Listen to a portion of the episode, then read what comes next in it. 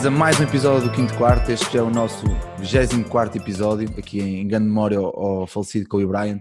E nada melhor que com Francisco Costa, mais conhecido como Chico, no, na área do Porto e também agora a nível nacional. E treinador do CPN das Séniores, teve nas seleções no verão passado, certo? Certo. Certo, Francisco? E, pá, e, uma- e um treinador que já conheço há vários anos e tem aqui um historial largo na Associação do Porto e nos últimos anos na- na- nas, equipas de séniores do, do CPN.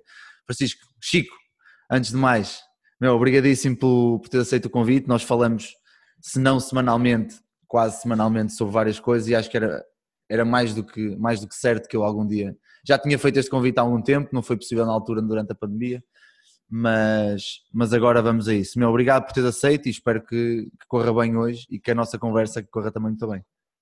Olá Vasco, pá, obrigado pelo convite. E quero também começar logo por te dar a ti os parabéns. Porque durante a pandemia, durante este confinamento, conseguimos meter pelo menos três coisas que nos mantiveram entretidos durante bastante tempo. Arranjaste algum tempo, não sei como, que eu via, via má hora para conseguir arranjar tempo para as coisas todas, mas quinto, quarto, basquete lá à mesa e zona press, pá, ocupou-te bastante durante o dia, digo eu. Não, aquilo, opá, foi. Eu, lá está, eu, eu costumo dizer que tenho a sorte de, de poder só viver do basquete neste momento, não tendo que trabalhar fora. E como tinha muito tempo livre quando fui para casa, tinha que ocupar o meu tempo com alguma coisa, então fui à procura de alguma coisa que não existisse ainda cá. E daí crescer pelo menos o Zona Press e o basquete à mesa foi. Lá está, o Diogo, o Diogo Cunha também tem aqui grande, grande mérito, porque é o homem das ideias. Eu, sou, eu executo e ele tem as ideias. Não, mas foi, no fundo. foram, foram três meses muito intensos e quando cheguei cá senti um bocado, apesar que eu senti menos a, a mudança de Uhum. carro hora, mas não, senti imenso, senti o facto de já não ter que fazer uma live ao, ao sábado à noite ou à quarta à noite. Também senti que com o desconfinamento já não fazia tanto sentido. Algum- algumas pessoas já estavam a começar a sair e, e assim em setembro voltamos, a, voltamos à carga. Aqui já um disclaimer para quem nos está a ouvir. Em setembro a Zona Press volta à carga aí com algumas coisas diferentes também para ser, porque acho que é é um projeto engraçado e que tem, ainda tem muitas pernas para andar e que pode, Concordo, pode fazer concordo. muitas coisas. Muito bem, Chico, primeiro, como é que aparece o basquete na tua vida? Eh, de onde é que tu vens? Como é que é o teu. Porque o projeto, muita gente conhece o Chico, conhece o Chico, é CPN. E antes do CPN há muita história antes. Conta-nos um bocado dessa história antes e CPN. Pá, posso, em termos de clubes, a minha, a minha história é muito fechada. Ok? Eh, Eu comecei a jogar basquete e fiz a formação toda. E basquete e mesmo a formação escolar nos Salesianos do Porto. Uhum. E nós lá tínhamos uma dinâmica um pouco diferente. Tu imagina, nas aulas, na altura, os horários escolares eram coisas porreiras. Não era como agora que tu tens que sair das aulas às seis e meia para ir a correr. O treino já começou às seis e meia. Claro. Nós na altura acabávamos três vezes por semana às 4h25 e sabíamos que às 5 horas começavam os treinos de minis. Então uma pessoa, em vez de estar aí para casa e depois estar a fazer os trabalhos e não mais nada, tínhamos sempre ali o basquete e estava para entreter. Tínhamos aquele bocadinho de recreio e depois mandávamos logo para os treinos ali, que é tudo no mesmo sítio, e facilitava bastante. Quer dizer, sabíamos perfeitamente que os horários que era de minis era 5, 6 e meia tínhamos os minis, 6 e meia, 8 tínhamos ali os sub-16, sub-18 e depois tínhamos os sénios mais tarde. Isso era tudo, acaba por ser tudo encadeado. Uhum. Eu como entrei, é tudo ao contrário, entrei mais pelo meu irmão, pelo Diogo, que ele entrou no basquete com 4, 5 anos. E eu comecei, pá, eu vi ele lá a treinar e tudo, então, olha, então se calhar também aqui fazer uns treinos. Não, é? então entrei, comecei em mini 12, embora tenha que dizer uma coisa, entre os três irmãos, claramente o mais predestinado para o basquete não era eu. Claramente foram eles dois que tiveram mais qualidade para poder jogar e fizeram coisas engraçadas na formação. Pelo menos tinham, tinham coisas como eu me orgulho daquilo que eles conseguiram. Não fazem mais porque também não querem, a verdade é essa. E, e depois comecei assim. Imagina, comecei, fiz se calhar dois anos de Minas, depois tive que parar por operação ao joelho, mas não foi isso que influenciou em nada, porque a qualidade não estava lá tanto. Não é? E, entretanto, quando tive essa parte da lesão no joelho, um, se calhar devemos conhecer que era o André Santos, que também jogou no Maio, Sei, Académico. sei, jogou no Gaia ainda. O grande É, base que joga a posto. Grande Exato, poste joga a base, aliás. exato, porque ele fez a formação até sub-18 a jogar interior. Pronto, e o André, o André Santos, ele era, um dos treinadores minis. Convém dizer que nesta altura os salesianos tinham boas gerações de minis. Quer dizer, estamos a falar, tínhamos o Bessa, Sim, tínhamos o sim. Catarino. Ah, tinham, eram ali duas gerações muito, muito giras, a de 89 90. E eram o Zé Carlos e a Renata que tiveram, tiveram muito tempo com elas. E eh, foi o André que estava com a, com a geração anterior, que também deves conhecer pelo menos o Manu e o Veludo, também eram da, de lá dos Uhum. salesianos. E, e ele, pá, estava sozinho e perguntava se eu podia ajudar. Eu, André, não percebo, não, mas pronto, ajudo. Vamos Estou embora. aqui, estou numa tabela contigo, não me incomoda nada. Tenho que estar à espera que o treino do meu irmão acabe e tenho, por isso, pá, e como, essa foi o meu primeiro contacto, como não é treinador, digo mais como monitor, estava ali a Uhum. ajudá-lo. Depois ainda fiz mais dois, três anos na formação, mas sempre, ou não era aquele jogador que era um bom bench warmer, estava ali sempre a apoiar a equipa porque está no campo era muito redutor. uh, e em sub-18 aconteceu, pronto, foi quando os seus anos passaram um bocado mal, Sim. que tiveram que acabar acabaram com a, com a, com a secção, com o clube né, naquela altura. Pá, e também coincidiu também com a entrada na faculdade, foi no todo o mesmo ano. Então eu aí também, pá, como tinha o bichinho de basquete, queria continuar ligado de alguma maneira e fui tirar o curso oficial de mesa. Tirei o curso oficial de mesa nesse, no ano quinto na faculdade, então tinha, fazia os jogos normais, no início era todos iniciados, uhum. chegamos, chegamos aí a torneios de minis, porque era aí que éramos avaliados. E continuei a jogar, a jogar basquete, pronto, a lançar umas bolas, estamos no Inatel, na equipa da Tripeira. Grande Tripeira, é, pá. Vídeo. São da minha casa, são a minha casa ali, cara. Pá, então estávamos lá, já sabemos, era duas vezes por semana, sendo que uma delas era ao jogo, por isso não ocupava muito tempo. Terças e quintas? E, Acho que as terças e quintas. Exatamente. E, pá, eu era um menino ali no meio, claramente. O segundo mais novo era capaz de ser o Cláudio. Não, eu vou dizer, eu, eu, fiz, eu quando deixei de jogar aos 18, depois aos 19, aos 20, fui fazer um ano porque na, nos últimos anos, o meu padrinho jogou em Natel durante 30 e tal anos, e no início era só, era mesmo, era equipas das empresas. Quarentões e cinquentões lá Ou seja, se tivesse na empresa que podias, e depois ao, ao longo dos tempos foram, foram aumentando, e eu fui jogar um ano para o paroquial. E nos primeiros meses percebi logo que eu não conseguia, porque, porque eu ainda levava o basquete tão a sério, a malta ali para, pá, para dar umas bolas, fazer uns bons fins e comer umas bifanas, está feito. E arranca, não é muito mais. E também pá, pá, olha, nessa altura ainda apanhei um bocado a transição, quando digo transição porque acho que o Natal agora é muito mais a sério. Muito mais a sério quer dizer, se calhar perdeu um bocado aquele contexto, eu sendo um jovem, não, se calhar não fazia muito sentido falar claro. nisto, mas perdeu aquele contexto que eram os mais velhos, que eram o convívio deles, quer dizer, eu na altura chegámos a jogar que Salo era com a, não era BC Gaia, BCP. Lá, BCP, exatamente, por exemplo, tinha lá, posso estar a dizer nem contra a equipa, que tinha o Rui Santos. Então Quer dizer, o Rui Santos devia, pelo pessoal podia, precisava de jogar a paz, chegava a linha 3 e matava qualquer um. A lançado novo match entre os pés chão. Sabes que eu, eu, eu, joguei um ano, mas segui na Tel durante 20, durante toda a minha vida, porque o meu padrinho sempre jogava e ia atrás dele. Atrás dele. jogar contra a Câmara, jogar contra o BCP, jogar contra o, os ferroviários, jogar contra. Exatamente, que uns pagatões que não sou o primeiro que chegasse lá era um filme. Mas olha, mas digo já que eu fui lá jogar e o pavilhão é muito engraçado pavilhão dos ferroviários é muito engraçado. É no meio É muito deslocado, é isso. É mas isso. é muito engraçado muito o, pavilhão, o, pavilhão, dos ferroviários. Mas sim, adiante, foi aqui um. um... Olha, nesse, nesse pavilhão posso dizer que foi, imagina, eu acho que não, não se posso estar a dizer, mas acho que não. Acho que nessa altura ainda havia tipo playoffs e tudo no, uhum. Natal. Sim. Nós fomos aí jogar, quer, ainda tá, estávamos a lutar por podemos apurar. Tínhamos uma equipa, podiam já ter ido, mas sabiam jogar baixo. Tínhamos o Simões que sabia o que fazia, tínhamos ali um grupo muito giro. E eu, estamos a começar o jogo e o treinador na altura era o Oliveira, não sei se uhum. conheces, que era, está ligado ao Porto. Pai, o Oliveira pega-se logo de início, pega-se, pega-se, não, ligado ao Porto em futebol. Ah, ok. Uh, logo no início do jogo pega-se com o árbitro, pai, de repente já estão os dois ali emaranhados um no outro, mas pá, pronto, olha, acabou a época. Basicamente foi então foi daí, foi daí que tu criaste, foi daí que tu criaste essa relação tão boa com os árbitros? Não, não, não. A relação tão boa veio, veio mais tarde, mas depois também chegamos lá. Pronto, depois ainda tive mais um ano, mas nesse ano também como meti na Associação de Estudantes, uhum. Eh, já não conseguia cumprir tanto tempo. Não é que fosse muito tempo, mas já não conseguia, porque era quase poder fazer sair à noite e não dava para ter em tudo lá. E começamos aí também a criar a equipa universitária. Havia no, nos, no, nos CAP, e os CAP tinham sempre aquela competição anual, que é o Interiscas, uhum. em que se juntou Porto, Aveiro, Coimbra e Lisboa. Coimbra e Lisboa, sim. Bem, e juntávamos ali os grupos para, para as modalidades todas. O primeiro ano que, salvo o meu primeiro Interiscas foi em Aveiro.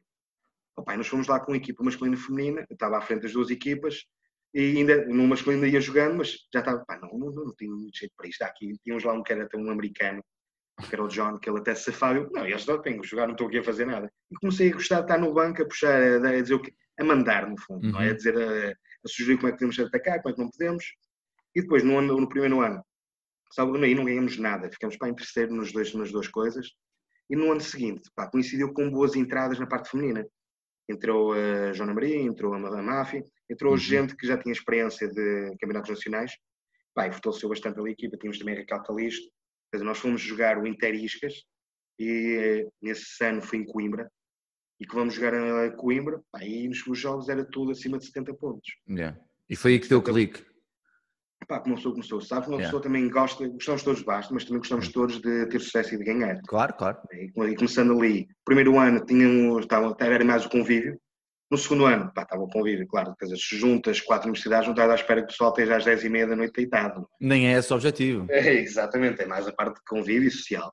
Uh, pá, e correu muito bem, então nesse ano, como tínhamos um grupo G, começamos, havia sempre no, no IPP, sim, havia sim. uma competição interna, em que jogavam as faculdades umas contra as outras, o IPP, sim. o IPP não, o SCAP, o ISEP, o ISTESP, é, até o STRF vinha cá, pá, e começámos a ver as jogadoras. Na altura tinha o Viana comigo, o Pedro Viana, e lançamos um, um, desafio ao IPP de, em vez de estarmos a jogar só universidades, de formarmos uma equipa. Ser mesmo equipa IPP e jogar o Campeonato Nacional. Pá, eles aceitaram, uh, formamos a equipa, fiquei eu, depois tínhamos na altura o Viana, que estava comigo, e estava o Renato Mendes, que foi uma estatística lá durante o depois nos outros dois, três anos, não me falhava em nada, atenção. Uh, e vamos ao primeiro ano, pá, juntíamos uma equipa gira e perdemos a final com a UP. Uhum. Perdemos por 4, 5 pontos, não sei mas eles eram, eram superiores a nós, bem superiores. E como foi assim um primeiro ano, é, o Instituto achou, achou, achou engraçada a maneira como nós tivemos, pá, e foi o, acho, posso dizer, acho que foi o único ano em que o vice-campeão também foi, uh, teve vaga para ir ao campeonato, campeonato europeu. Então fomos lá para Geneve. E quando chegamos lá, nós, pronto, pá, somos vice-campeões de Portugal, estamos a fazer uma coisa, atenção, não tinha nada a ver, o conhecimento que tem agora em termos de, de basquete internacional não tinha nada a ver com a altura. Claro na altura eu achava que nós podemos chegar lá fora e fazer coisas giras. Podemos fazer coisas giras até apanhámos logo só uma das equipas mais fracas, que era a Alemanha, e nós quase que éramos atropelados logo de início ao fim. Acabamos depois por ganhar no último jogo a essa própria Alemanha, porque já era uma semana com muito convívio claro. e nós entramos alguma vantagem. É? No ano seguinte, pá, houve um problema qualquer burocrático em que, para se apurar na altura para o Campeonato Nacional, tinha que se fazer Opens. Havia dois momentos. Uhum. Era e, o, eh, as jornadas concentradas, não é? Exatamente. E uh, fez, tanto as duas equipas, as duas do Porto, o UP e o BP, não, não fizeram um dos Opens. Porque acho que havia a ideia de se fazer o Campeonato Nacional cá no Porto e tu fazendo o Campeonato Nacional no Porto, não precisas de fazer o Open porque és a equipa organizadora. Claro. Pronto, aquilo que ficou muito bem, que nós temos que fazer o segundo Open e ficamos em terceiro, exatamente, precisávamos em terceiro e ficamos nós e a UP de fora. Primeiro, em terceiro não, ganhamos, ficamos, fomos à final nesse Open com o UP, tínhamos perdido, e eles primeiros nós segundos, mas como não tínhamos pontos suficientes por causa dos dois, então ficamos logo eliminados. E surgiu, pá, eles bem perceberam que não, não cumpriram tão bem na parte competitiva. Eu estou a falar numa parte competitiva quando nós estamos na universidade, não faz assim claro. muito sentido, mas para nós naquilo se fazia, que estamos ali a gastar o nosso tempo. E mandamos, mandamos o resto, pá, o P tem sempre gerações mais giras, nas gerações tem os, se calhar os melhores cursos mais indicados Vai buscar depois, né? ainda por cima na altura com os, com os estatutos de alto rendimento, de alta competição. Exato, agora já é das, um pouco ela por ela. Para a malta das engenharias e das medicinas, na altura dá muito não, jeito. Não tínhamos hipótese. Não pois, claro. Nós jogamos contra o Malgameia, jogamos contra a Isabel Monteiro, tínhamos a, a Cátia Lírio, pá, eram atletas que faziam ali muito, muito mal. Sabes que tu, tu entraste, tu começaste por aí no, no IPP, depois passaste por Salesianos, eu também começo de uma maneira muito, muito, muito similar. Eu no ISEP começo a jogar, depois percebo que já não dá. Há um ano também que faço treinador-jogador, mas mais no banco. E depois e no segundo ano, e depois no segundo ano, não, porque já era treinador no Gaia para há 3 ou 4 anos e já, já gostava de estar, mas nunca tinha tido aquela parte da competição, percebes? E quando chego aos universitários com os meus amigos e, e eu digo, olha, se vamos fazer isto, eles fazem, e esta é sente, foda-se, olha que, hã? Este é porreiro, vale a pena, é A malta, olha, a malta ainda, ainda me ouve, depois aqui vamos ver uns copos, vamos ver uns fins a seguir se ganharmos, perdemos fica tudo lixado uns com os outros e mandam vir uns com os outros, mas faz parte. E já nessa altura, já nessa altura, está há 4 anos atrás, sentimos uma grande discrepância com, por exemplo, a FEUP que tinha os Goritos, os Félix, essa malta toda, que eu percebo, eu percebo, e acho que, acho que é ótimo haver esta, esta competição, porque nós também agora nos últimos anos vamos tendo, porque os politécnicos têm ganho, e nessa altura tu ainda sentiste muito isso, esse, esse, choque, mas os politécnicos têm ganho muito espaço agora, por causa de, de serem muito práticos, ter ligações aos cursos profissionais e, às, e aos, aos, aos mais 23, então temos tido muita malta. Ano passado tínhamos três miúdos a fazer liga e para liga, ou seja, que já é, que já é um, que já é um, um, um grande, uma grande evolução. Mas estavas a dizer, desculpa. Pronto, então lançamos, falamos com, com o Politécnico, na altura era o Castro Daniel que estava na parte do esporte, uhum. de que pá, se calhar para, para nós podermos ganhar, uh, pá, podemos competir e poder vencer uh, a UP, pá, podíamos criar uma equipa federada e estávamos o ano todo a trabalhar no Campeonato Nacional para, para, poder, para podermos apurar. Opa, então eles até acharam engraçado, disseram para tentarmos montar uma equipa, nós fomos juntando peças de atletas que ou estavam para si, porque também já não estavam a, a conseguir conciliar tudo, e que queremos que não, nós treinámos mesmo ali no IPP, quer dizer, tínhamos ali as universidades todas à beira, por isso ajudava bastante. Claro. E, pronto, criamos ali um grupo giro, e, capitã, se calhar te lembras, tipo, tínhamos a Isa, por isso eu já, já me relaciono com a Isa desde aí, tínhamos a Isa, tínhamos a Joana, tínhamos a Joana Catarina, pá, tínhamos ali um grupo bastante giro. Giro para a realidade da federação, claro. para a realidade universitária e calhamos na altura, na segunda divisão, aquilo ainda havia fase final. Então passava o primeiro, salvo eram quatro zonas, e passava o primeiro de cada zona para ir para a fase final. Não, daquilo que nós tínhamos na altura, éramos nós e o Juvemai, que eram as duas equipas mais fortes. Nós tínhamos essa, um bocado essa noção. Uh, vamos à primeira, primeira jornada. Nós não sei, nunca temos competido nada. Primeira jornada IPP Juvemaia. Vamos ao jogo, perdemos o jogo salvo por 5 pontos, em que dos 5 pontos levamos um triplo, um buzzer, na altura da Rita Silva, e pá, estamos logo assim, pronto. Nós estamos a fazer agora a época sempre a tentar buscar estes menos 5. Fizemos a época, pá, tivemos assim jogos mais complicados e mesmo jogos giros, porque apesar do nível não ser tão alto, pá, pelo menos há sempre aquela vontade e apanhámos equipas, claro. tínhamos irmos a Ponte Lima e era sempre muito chato ir lá jogar. Claro. Né? Então depois, no início da segunda volta, vamos ao Juve Maia, sempre com aquele handicap dos menos 5. Pá, o jogo veio a prolongamento, ainda tivemos só, ganhamos o jogo por dois pontos, e ficamos logo com aquela sensação, quer dizer, agora já não há hipótese. O claro. João Maia nesse ano não perdeu nenhum jogo na, nessa zona. Mais para a frente perdemos só um jogo com o Valongo. E pronto, primeiro ano ficamos em, em, segundo lugar e ficamos às portas. No segundo ano voltaram a entrar novamente mais atletas de qualidade, por exemplo, entrou uma Verónica, entrou uma, uma Ana Paula, a própria Vanessa também entraram nesse ano e juntamos pelo menos a Vanessa e a Verónica entraram para a equipa de, de federado. Uhum. Verónica só em dezembro, que foi quando acabou o Figueirense, e que nós tentamos, estávamos a ver se, ah, pronto, acabou o Figueirense, se vier a Verónica e a Ana Paula, ficamos com uma equipa bastante gira. Ana Paula na altura foi para o Barcelos. Ah, estou esquecendo uma coisa. Nesse primeiro ano, que fomos, tivemos a fase, a fase final universitária cá no Porto e fomos campeões, fomos campeões nacionais. Foi o nosso, uhum. nosso, primeiro, nosso primeiro título.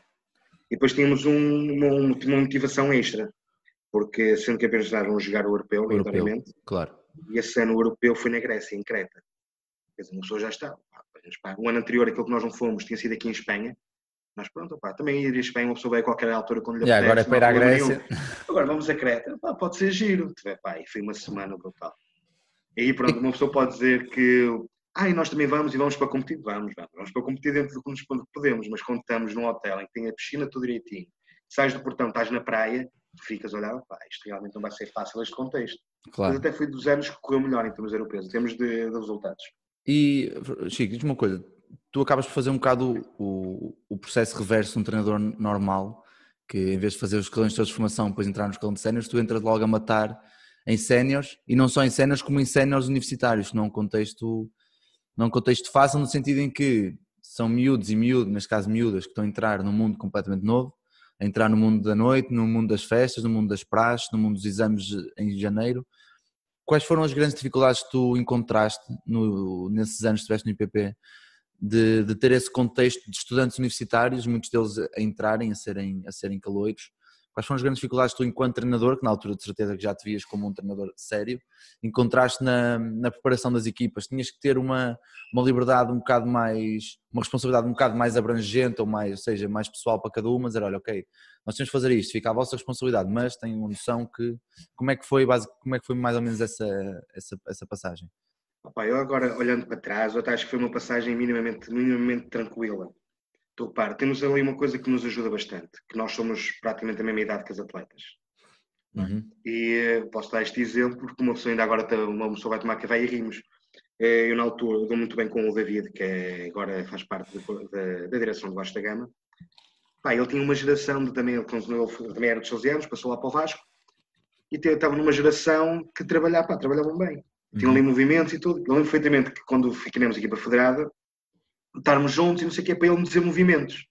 Uma pessoa estava, pá, olha, eu posso pegar, mas para mim que isto não vai ser jogar passo e corte o tempo todo, não é? Uhum. Convém termos mais alguma coisa. E foi no primeiro ano de Federado que também me inscrevi para tirar o grau 1. Uhum. E na altura o coordenador, acho que era o coordenador de curso, era o Jorge Correia. Uma das coisas que eu, eu dizia, oh, Jorge, eu aqui não posso trabalhar da mesma maneira, não. Aqui é um contexto diferente porque eu estou a começar ao contrário, conforme tu disseste. Claro. Eu comecei sem pegar em nada na formação e comecei logo numa equipa sénior. Em termos de, de, relação pessoal, acho que nunca tive assim, muitos problemas. Porque sendo a mesma idade e depois também lá está. Se, dissesse, se fosse agora, tinha que ser completamente distinto. Claro. Tínhamos que ganhar um bocado de, de espaço entre atleta, atleta e jogador. Não estou porque uma pessoa vai, vai sair à noite, vai estando com o pessoal todo, está no convívio e depois às vezes entramos no campo e não conseguimos separar as coisas. Claro. Percebes? Essa se calhar foi a maior dificuldade. A dificuldade, que na altura não nos apercebemos. Agora, passando este tempo todo, olhamos, pá, aí sim, fez um, um bocado de diferença, mas como conseguimos sempre conseguir o, objetivo universitário, para nós estava tudo bem. Claro, desde que, desde que houvesse resultado. Não, eu digo isto porque, lá está, como eu disse há bocado, eu era treinador do ISEP e todos os jogadores eram meus amigos. E o que eu lhes disse no início do ano foi muito simples, a malta, eu continuo a ser vosso amigo fora, mas quando entramos em campo e se nós queremos ter um contexto competitivo, porque o ISEP já não ia aos nacionais há vários anos, se queremos ter um uhum. contexto competitivo de ir aos nacionais, vocês sabem que têm que levar isto a sério. Sério, não, oh Vasco, este ano, este ano é para os nacionais. E a verdade é que fomos. Depois houve uma logística que se, que se perdeu ali no meio, mas eu não quero falar sobre isso. Não quero falar sobre isso que estragou um bocado ali o dia. Mas a verdade é que fomos e eles levaram pá, gajos como o Miguel Marques, que foi um talento que passou no nosso basquete cá no Porto. Eu estou farto de lhe dizer, pá, um gajo que já não joga há 5 ou 6 anos e de repente já não treina há meses ou há anos, pega na bola, faz 24 pontos como quer, mão esquerda ainda por cima, mas já, outras, já são outras histórias. Diz uma coisa, tu falas aqui uma coisa que eu também já falei com o Zé, com o Zé do, do Barcelos, porque também está ligado muito ao basquete universitário pelo Minho, que é o facto de, ou a realidade de que nós conseguimos com o universitário dar cartas no basquete federado. E eu queria saber um bocado a tua opinião sobre qual é o espaço do basquete universitário uh, no federado, neste caso, porque tu entras com uma equipa sénior do IPP, o que muitas equipas estão a fazer, por exemplo, Castelo Branco agora com o IPC uhum. o IPCB começou a fazer isto também. Uh, Aveiro já faz com a com a com Agora faz Mar, com o Galitos, com o Galitos também, com o feminino. O Braga já faz no Minho. Mais... Lá para baixo também há uma universidade, também faz, também está a jogar na Zona Sul. Sim, também... acho que, sim, tens uma ou duas cá em baixo também que fazem isso. Ou seja, aos poucos vê-se. Por exemplo, o Belenenses acho que tem protocolo. Com a nova, é com a nova, nova sim, sim, sim. Ou seja, aos poucos fazem-se estes protocolos com os universitários, que faz sentido, a meu ver, porque dás mais, dás mais equipas competitivas aos séniores, federado, e dás mais equipas competitivas ao, ao basquete universitário. Como é que é um bocado a tua visão? Qual era a visão na altura?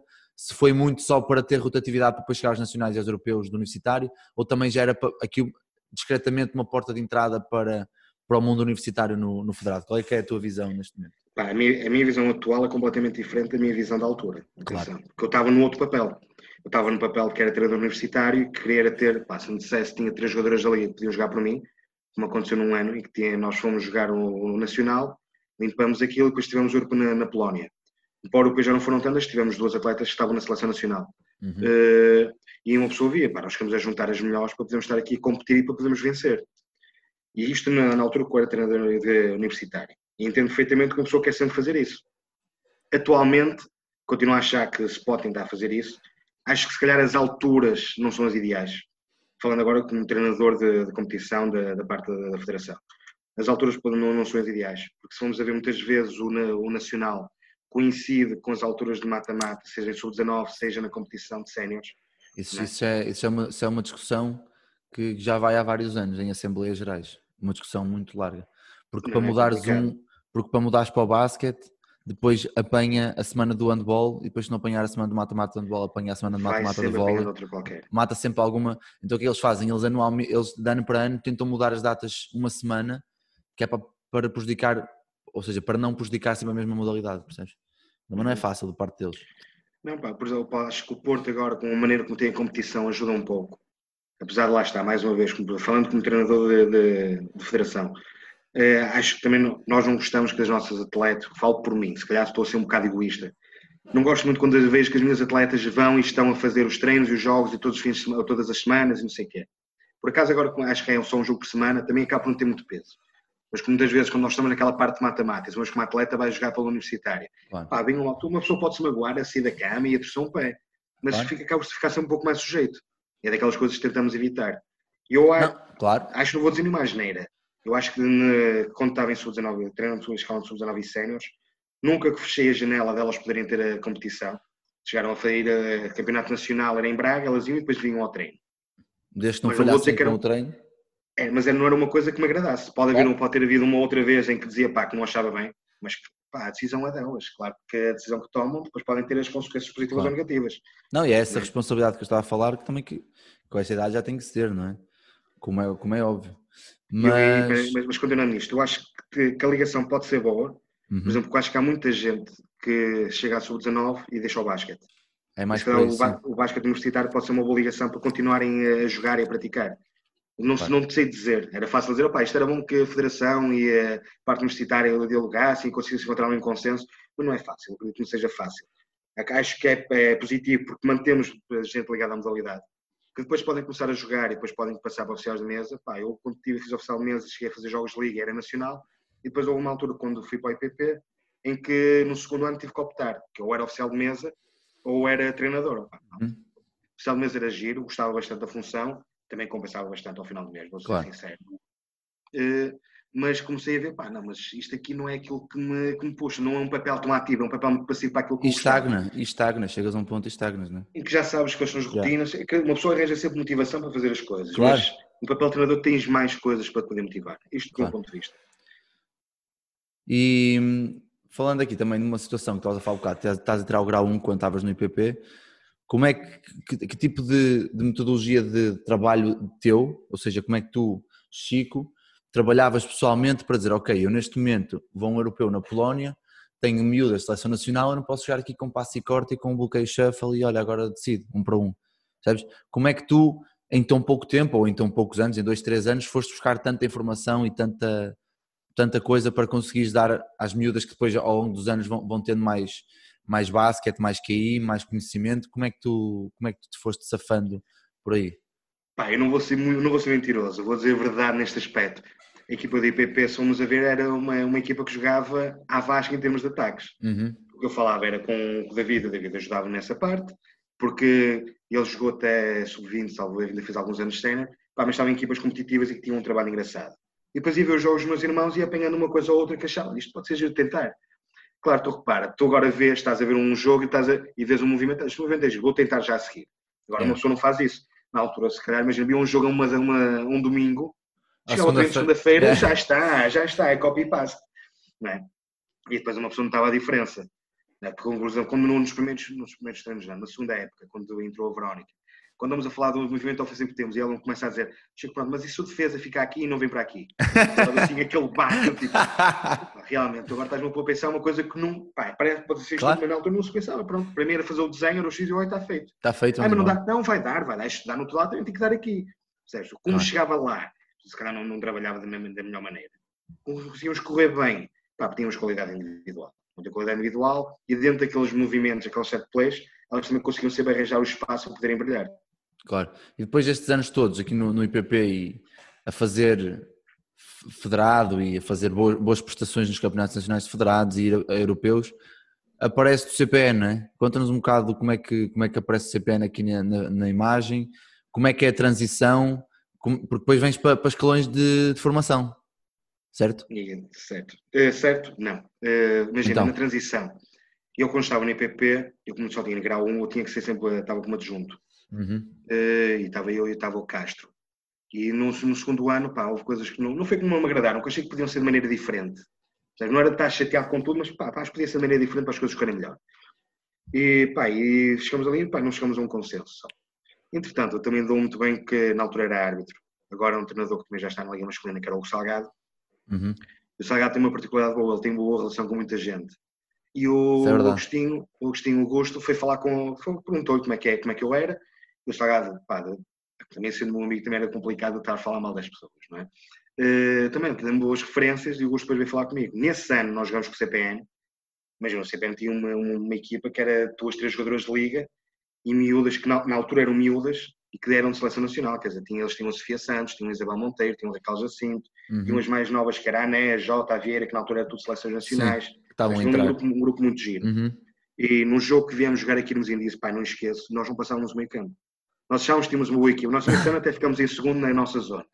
Achávamos que tínhamos uma boa equipa. Nós não passávamos o meio campo. Opa, que é que querem que eu vos diga? Não consigo dizer mais. Não tinha conhecimento para mais. Não, não, conseguia ajudar. Claro. No jogo, nossa, depois jogamos o jogo de taça, em que acabou por ser uma coisa curiosa que imagina. Nós tivemos um reforço na altura que era a Verónica. A Verónica era hoje também era da Seleção Nacional.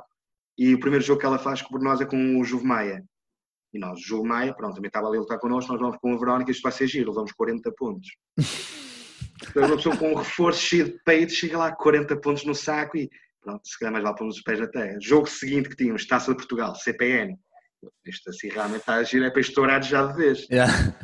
Ah, perdemos pai, por 17, 18, não correu mal todo.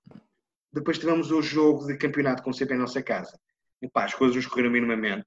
Ainda hoje tenho o gosto de dizer que na altura tinha uma boa relação com o Rafael Mesa, que controlava muito bem os árbitros. É o que eu estavas a dizer agora, é que eu tinha uma boa relação e que o jogo foi muito esquisito, foi muito complicado. Pá, nós estivemos na frente quase o jogo todo, mas o que interessa é a parte final, e no final ganhámos para Claro. 8 pontos, percebes? Opa, e depois aí, se calhar, o, também era preciso de algumas mudanças, não sei se era muito necessário, mas foi uma altura em que o CPN não estava muito bem. Quando digo isto muito bem em termos de estrutura, Uhum. então o Agostinho falou comigo que só tinha interesse de ir para lá para ser adjunto dele, de sub-19 e de séniores. Foi por Ok. aí que eu entrei. Ah, ok. Entra- Entras por aí, ok, já percebi. Então comecei, comecei aí, vou, e eu pensei, pá, a equipa é um timaço, quer dizer, se nós atropelaram-nos na primeira divisão, vamos fazer uma coisa gira.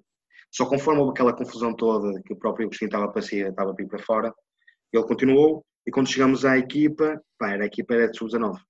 Tínhamos Ok. duas séniores de idade. Uhum. Eh, Então começamos o ano a competir, só fazer, eh, era fazer uns dois escalões. Por exemplo, nesse ano, o nosso primeiro jogo com Montijo, Montijo tinha uma americana que era forte no interior e ainda tinha a Márcia Costa, quer dizer, era, um- era uma equipa gira. Nós nesse ano, em termos de séniores, conseguimos, fomos ao nono lugar. Por isso, dentro daquilo que era a nossa possibilidade, não foi mal. Depois nós estávamos a, já a fazer contas, repara, sabe que foi por volta de fevereiro, eh, a competição entra em playoff a meio de março. Nós estávamos a dizer, pá, nós não vamos conseguir a playoff, e então ia ficar também só com o sub-19. Eh, Até ficava a ajudar no mesmo agosto em sub-19. E pá, e ele lançou-me o desafio de se podia também ajudá-lo num jogo, começar a ajudar no sub-14. Que era uma geração que depois acabou por marcar, que acompanhei até sénios, que era a geração 96-97. Grande geração, pá. Vamos ter aqui Pá, um momento para perceber que a geração de para mim- 96, que é a minha geração, Gera- grande não, geração. atenção. Para além de ser a tua geração, na minha opinião, 96-97, na minha realidade foi a melhor geração que passou no CPN. Uhum. Em termos de geração de quantidade. sim, sim, sim. estou-te a dizer isto quando ainda tive agora outra que também já está ombro com ombro com elas, que é a geração que está agora nas séniores. A geração É da Natas, né? Exatamente, quer dizer, temos a Natas, a Pereira, essa geração, é, são duas, duas gerações do meu tempo, estou há 10 anos no clube, que mais marcaram nesse aspecto. Uhum. Foram duas gerações muito competitivas, duas, não só em termos de resultados, mas em termos de trabalho. Era tudo animais de trabalho. Então tu entras aí em sub-14 e depois pegas por aí a fazer esse caminho todo por aí assim, acima. sempre, sempre adjunto dele. Na altura tivemos a. Na altura não era campeonato nacional. Era taça, não era taça nacional, era tinha um nome diferente, mas era como se fosse campeonato nacional, Sim. em que fomos a- à Final Six, foi feita aqui em Hermesinde, e perdemos a final com o Volongo. Um jogo muito, muito, muito bem disputado, em que acaba pai 37, 41, assim uma coisa qualquer. A segunda parte ainda estamos para jogar mais para a frente. Eh, no ano seguinte, é que ficamos sem séniores, porque vimos as condições e tudo, e também, se calhar, na altura interessávamos mais trabalhar, fazer a aposta mesmo na formação. Sim. Porque tínhamos aquela geração 96, 97 que era gira, olhávamos para trás, ainda víamos miúdas também tinha, que eram engraçadas, tínhamos 98, por exemplo, a Miranda, que era uma atleta que agora também está, está em referência, é uma atleta de liga, e começamos a trabalhar, a fazer sempre elas a fazerem dois escalões. E esse foi um ano que acho que a mim marcou pessoalmente, porque foi um ano em que estavam a fazer os dois escalões, nós apuramos para a fase final por sexta varagem, Uhum. com o bola cesto. Foi um ano em que, por exemplo, o Agostinho apanhou um castigo de cinco jogos por um relatório que supostamente ele partiu uma mesa e a mesa continuou lá, aquela mesa azul, não é? mas no relatório ele partiu uma mesa. Esse é o ano, esse- desculpa interromper, Francisco, esse é o ano em que vocês vão jogar com miúdas de subida de escalão ao académico, não é? E era aí que eu ia chegar. Ok, já me lembro dessa Final Four. que- Já me lembro dessa Final Four. que nós fomos e depois ele, ele estava castigado, eu ia para os jogos eh, e pá, e até correu bem. Imagina, fiz, o castigo dele acho que foi quatro jogos. Mas os quatro jogos acho que ainda tínhamos ganho três. E ele disse, pá, está a correr bem. Acho que no jogo seguinte até ele não, não foi para o banco. Disse, não, continuas tu. não, mas pronto, é, tem transmite a confiança. claro, e deu-te essa nesse jogo- confiança. Nesse Claro. jogo até acho que per- perdemos, acho que foi com o Académico, que na, aqui na altura tinha uma equipa muito muito forte, eh, mais experiente, quer dizer, mais experiente. A nossa Pois. equipa, nós tínhamos 3, 3 4 sub-19 de idade e o Vocês, resto era vocês, tudo sub-16. vocês ficam em segundo lugar nesse ano, não é? Ou em que é no, Na Final Four. neste ano que eu estou a falar agora? Sim. Não, neste ano foi o ano do Académico, em que nós apuramos por sexta Ah, ok, sim, sim. Que o Coimbrões vinha com, com, como favorito. Exato, o Coimbrões fica em ficou em quarto. primeiro, veio jogar contra no primeiro jogo. Nós éramos aquela equipa que toda a gente, pá, que venham eles, que é tranquilo, são miúdas. Yeah, yeah, eu, lembro, equipa, eu, lembro, eu, lembro, eu lembro dessa equipa. E nós no primeiro jogo vamos, assim de repente temos por mais de 10 ao Coimbra. Yeah. Pá, foi giro. No segundo jogo, o jogo com o Póvoa, em que no, do outro lado, salvo. Posso, não, não estou enganado, era o Fidalgo, era o Rui Costa. Uhum. Em que estamos, estivemos na frente do jogo todo e chega à parte final. Pá, se durante este confinamento ouviste as histórias, por exemplo, do Augusto e da Sofia, também já ouviste esta. Em que estamos juntos com o tempo, posso ser isto, já não tem problema nenhum. Tempo e o Augusto só pede uma coisa. Malta, elas podem lançar, não quer é sexta e falta. Não quero falta e conta, não quero nada disso. Pá, mas um desconto de tempo só a bater nessa tecla. E falta esse. Vamos para, vamos para o campo, Filipe Marques penetra, penetra para o sexto, Sofia vai, falta e conta. Pronto. Jogo empatado. Jogo empatado, temos um ataque, não, não concretizamos, eles vêm para a frente, imagina, estava, faltavam menos 10 segundos.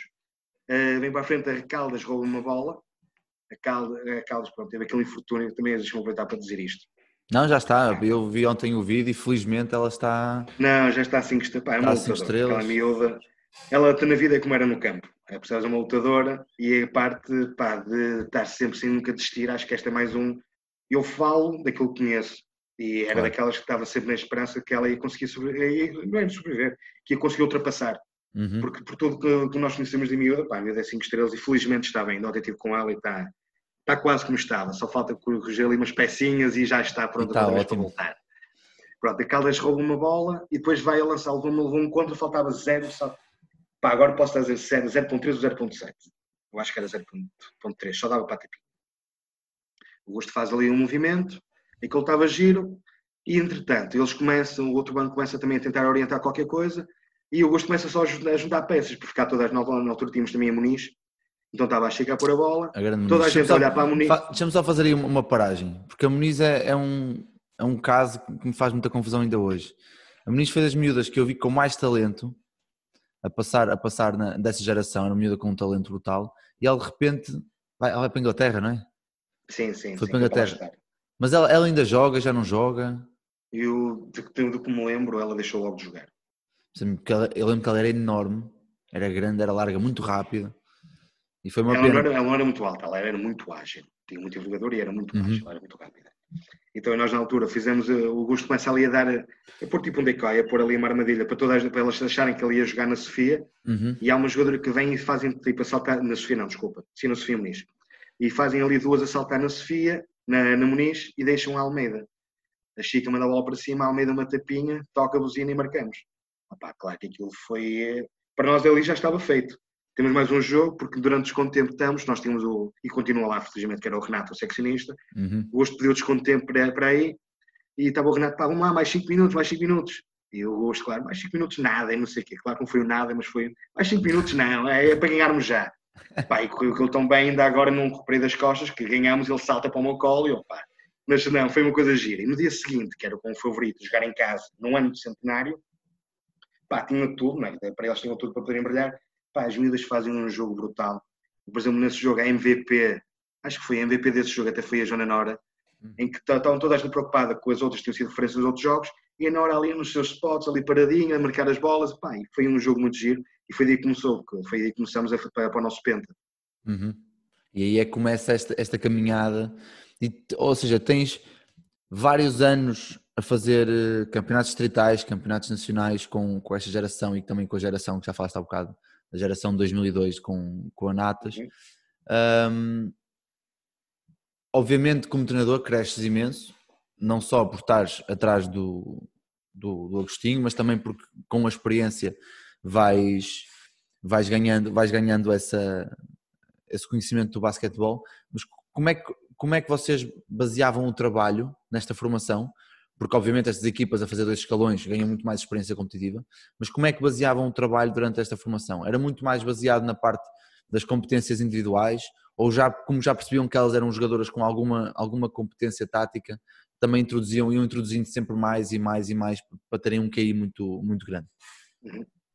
Pá, eu, posso, eu nos primeiros, eu entrei em 2010, nos primeiros três anos só trabalhei adjunto. Uhum. Imagina, no último ano foi quando tirei o grau 2, nos últimos destes três anos, tirei o grau 2 e fiquei com uma equipa de sub-16. Então eu estava ali também era absorver tudo aquilo que via no gosto, quer dizer, estamos a falar de uma pessoa que é uma referência em termos de treinador a nível nacional, não está com brincadeiras. E a mim fazia mais vezes confusão, imagina, quando logo no primeiro ano, quando ele me mete, quando ele me convida para trabalhar com ele, quando eu nasci 14, aquele, aquele, aquele mês e meio, dois meses, a mim no início fazia um bocado de confusão de estar a ver, e vou dar este exemplo, elas estão a fazer um, não um set play, porque aquilo era jogar sempre de reações quase, e depois dizia, uhum. não, mas agora vamos começar a trabalhar isso em sub-14, agora vamos aproveitar e vamos fazer aqui um bloqueio direto, e agora vamos fazer isto. Eu gostei daquela pessoa que num treino consegue te dar mais de 5, 6 opções e obriga-te a estar sempre com a cabeça a pensar. Não te dá aquele descanso. Uhum. Aí, na altura, quando nós fomos, quando fomos campeões nacionais, foi uma das coisas que disse. Trabalhar com o Agostinho, pá, é, tu numa época até como se tivesse 4, 5. Claro, é muito Porque intenso. tens aquele desgaste muito positivo em que tem, estás sempre, estar sempre a pensar. Porque tens de estar a ver pronto, aquilo que quer fazer e depois tens de tentar apanhar onde é que ele quer chegar. Sabes? E as atletas também pá, cresceram, cresceram muito. Elas tinham já aptidões, tinham qualidade para isso uhum. e pá, foram sempre absorvendo, absorvendo, absorvendo. Ou seja, acabam muito também por dentro da, da, das questões técnicas e da, da, tática individual também percebendo, porque isto é uma, é uma conversa interessante de ter, que muita gente, porque há este tabu e esta conversa que se falou muito na pandemia de uh, os bloqueios diretos na formação e as set plays na formação e eu acho que acabamos sempre voltar ao mesmo que é, se eu tenho um grupo de atletas que já me percebem o que é que são as reações às penetrações, já me, já me percebem o que é que é um bloqueio indireto para aproximar para o sexto, já me percebem que é uma saída bloqueada, porque é que eu não hei de pôr, ou já me percebem que é um end-off e as reações e as leituras do end-off, porque é que eu não hei de pôr um bloqueio direto, porque é que eu não hei de pôr um, um set play. Se, agora, não posso, é, o que eu, o que eu acho que acontece muitas vezes, e é aí que, que, que também gostava de saber a tua opinião, é, porque o CPN joga muito assim, joga muito assim do lado bom, que é, ok, nós podemos ter um set play, mas minhas amigas, se for para andar a correr o campo durante 20 minutos, corremos o campo 20 minutos, acabou. Set play, ou seja, eu acho que muita gente põe o set play à frente das transições e deveria ser ao contrário. As transições têm que ser o foco principal.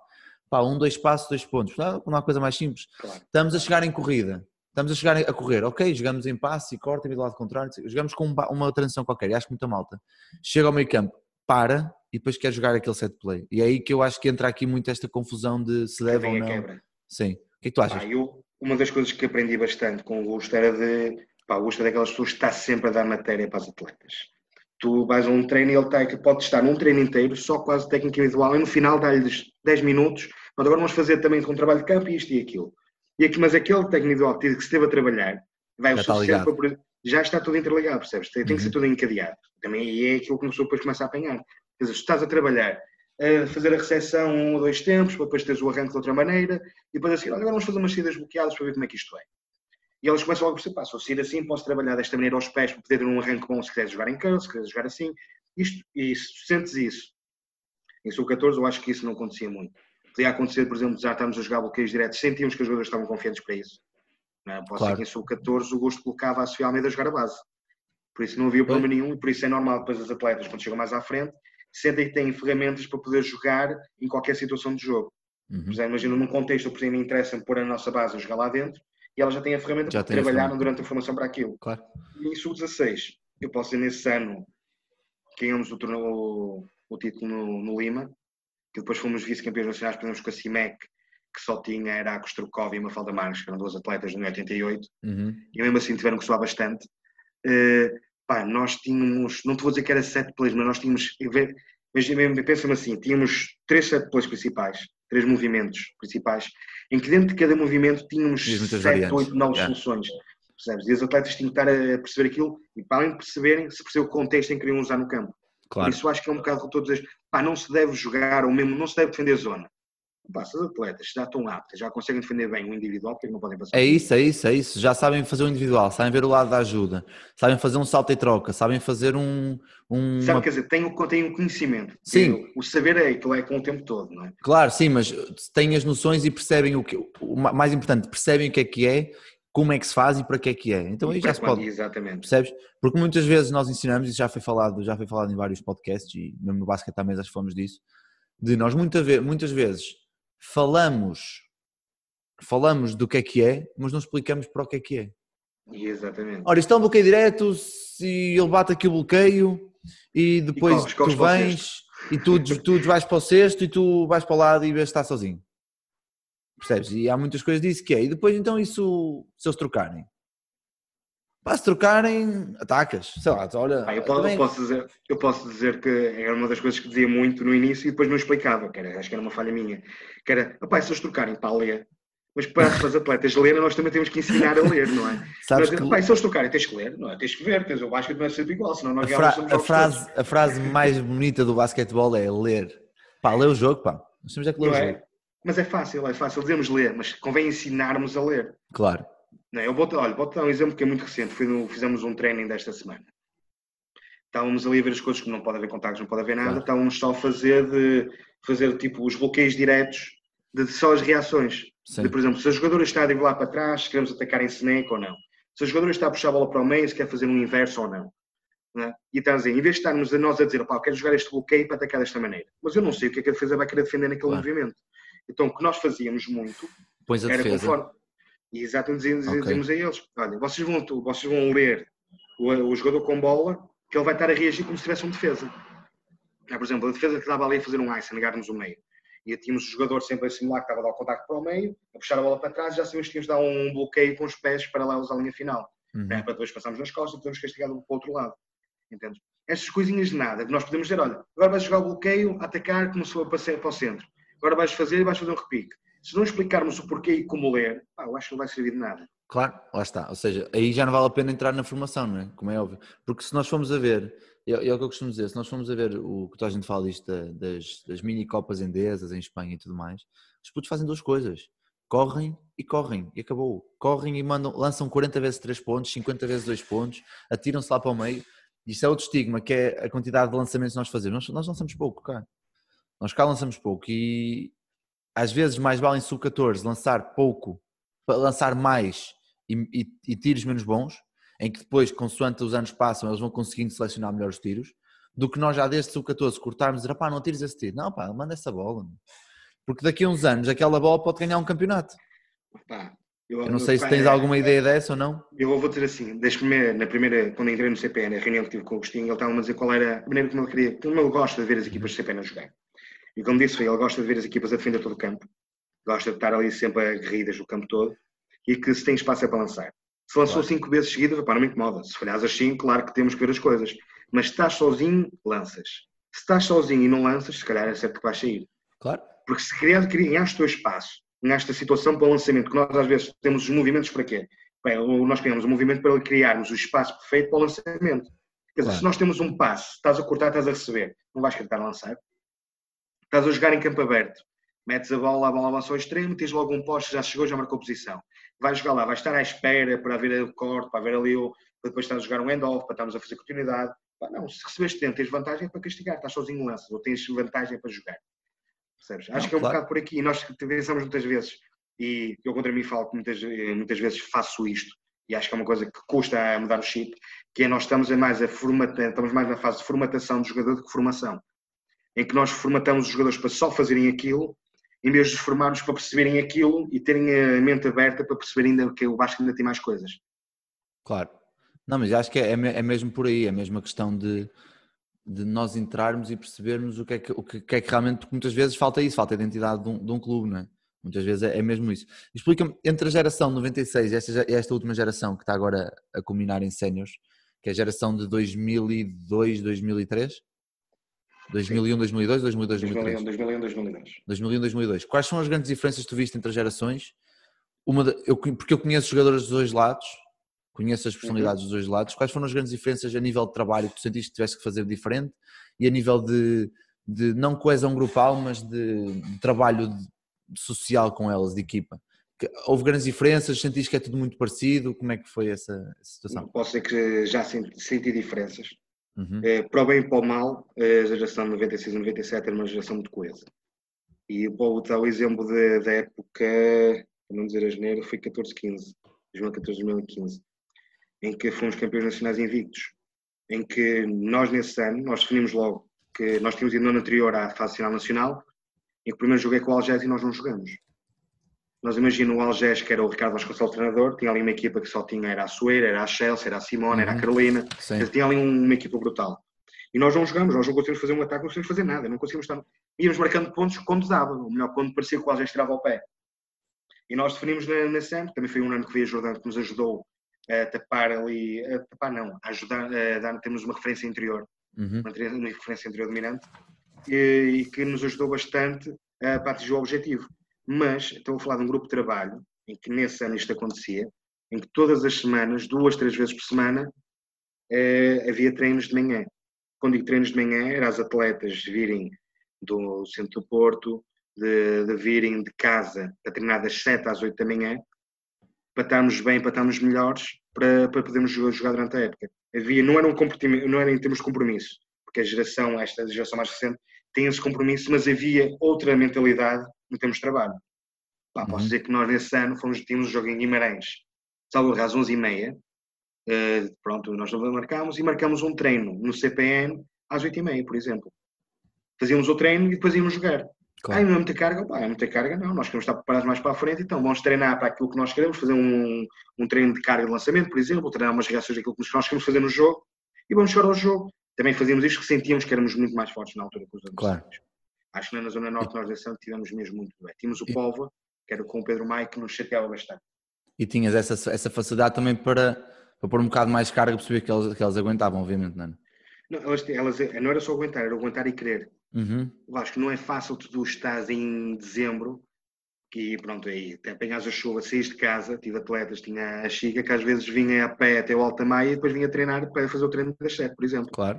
Tinha a Sofia Almeida, é bonito, que vinham às tantas da manhã, vinham os pais às vezes quase ainda de pijama trazê-las, não é? E elas vinham para treinar. Que aí continuávamos das 7 às 8, eu depois ia trabalhar e elas iam para as aulas. Uhum. Pá, mas eram aquelas pequenas jornadas que fazemos que fazia a diferença. Claro. Também não é por acaso, por exemplo, pode, se basta que os dados estatísticos também mostram isto. A Sofia Almeida andava nunca foi muito forte no lance livre, mas nessa época andou a lançar quase a 60%. Pode parecer muito, pode parecer muito pouco. Estamos é. a falar em que houve épocas em que lançava a 30%. Por isso nota-se ali alguma coisa. É? E parte muito da, vontade e do querer que elas tinham. Claro. Esta geração, também eu acho que a própria sociedade também mudou, muda, muda com o tempo e está a mudar se calhar depressa demais. Em que não tem tanta disponibilidade para as coisas. Melhor, não é tanta disponibilidade. Tem, exatamente, tem mais coisas para tentar fazer. Eu dou uhum. exemplo de que se eu tentasse marcar treinos, ainda mesmo assim ainda tive, tive a Laje a também de manhã, por exemplo, desta época, e a Pereira também vinha, por exemplo, não podia ter uma Eva para vir treinar, quer dizer, não mora propriamente daquele lado. Claro. Mas as outras atletas que até poderiam querer vir treinar, pá, depois tinham uns horários que não, não podiam nada. Dizia, oh Chico, eu posso ir treinar das 7 às 8, mas eu entro às 8 h 20 Como é que eu vou estar na escola a esta hora? É? Ou então, pronto, vamos fazer um treino este dia de, da, parte, da parte da tarde, quando saímos de trabalho, ou isso, ou no sábado de manhã. Pois, mas eu neste dia também vou ter uh, um teste, não sei o quê, vou ter este apoio que é necessário, que é obrigatório na escola. Pá, acho que já mexe demasiado. Elas estão é bom, porque é para o futuro delas, claro, a parte escolar, mas acho que também deve haver aquilo de poder, de poder haver o equilíbrio. Acho que se calhar atualmente está-se a dar muita, muita carga e que se calhar antes com menos conseguia-se fazer as mesmas coisas. Uhum, claro. Mas e mesmo essa geração que faz, eu não, não quero estar a, mentir, mas que faz, perde com o clipe no primeiro ano de sub-19, em paredes, certo? Sim. Perdem com a equipa quase toda do primeiro ano e sub-16. Certo? certo? No, ano anterior, tinhas, no ano anterior tinhas sido campeão nacional? Hum, não. Não, não, não foste campeão nacional esse ano? Não. Imagina, nós fomos campeões em 14-15. No ano seguinte, ah, fomos campeões e subimos divisão, da segunda para a primeira.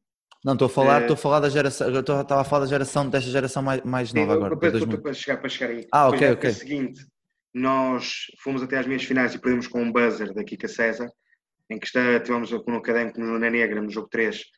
Passamos para a frente, fizemos bem ali a gerir a bola, damos o lançamento, falhamos debaixo do cesto, elas vêm em contra-ataque, lançam 3 pontos e ganham por 1. Um. Por 1 um, por 2, nem sei, pá, ganharam aquele jogo e custou bastante. E no fim de semana seguinte tínhamos a fase final distrital, a fase final nacional. Uhum. Uma coisa é ir com um ânimo de que subiste a uma liga num jogo tac-a-tac, outra coisa é claro. ir com o desânimo de teres perdido uma subida com um buzzer. Pronto, e depois esse foi o último ano que nós fomos campeões distritais, fomos penta. No ano seguinte, e é, é curioso é isto, nós, nesse ano nós tínhamos 19, 19 sub 19. Tínhamos muitas a subir e no ano seguinte nós a partir de íamos ter por volta de 14, 15 de idade.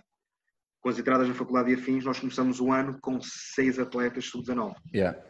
Portanto, foi muito, e juntamos muitas sub-16, que nesse ano até foram campeões nacionais uh, contra o CDQ.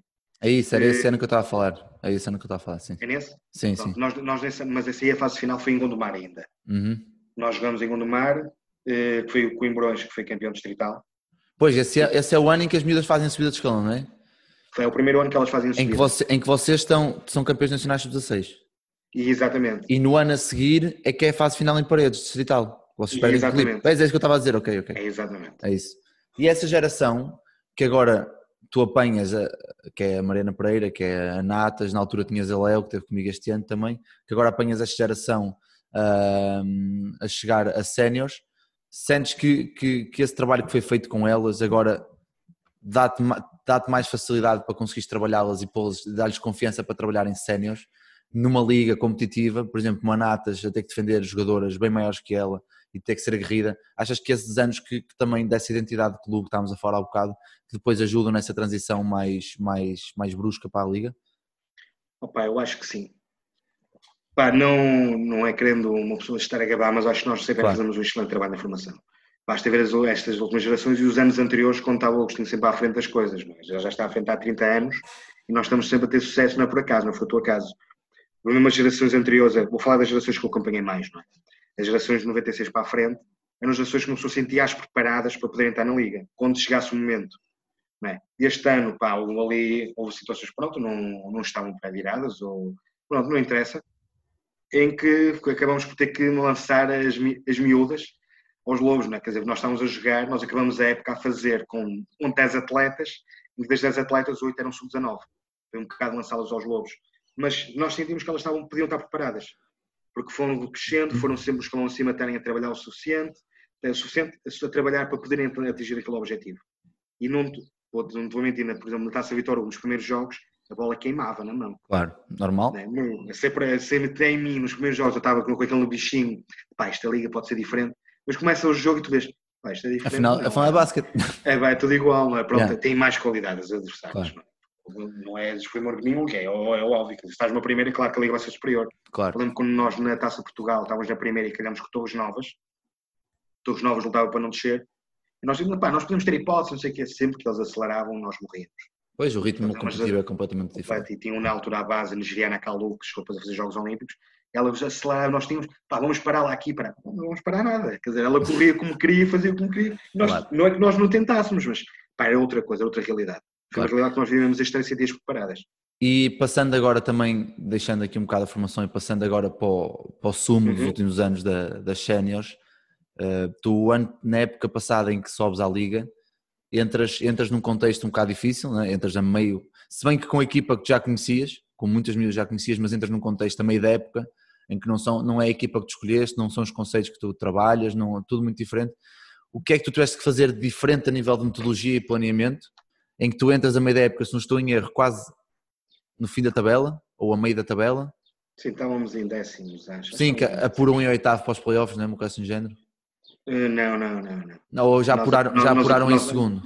Nós, nós, apuramos em, nós apuramos em sexto. Em sexto, ok. Sei que foi, como estavam em baixo e tu entras, qual é a diferença do planeamento para conseguires trazer uma equipa que está em décimo e a passar mal na, na primeira divisão para conseguires depois subir à liga e, e teres este, este trabalho em tão, em tão curto tempo?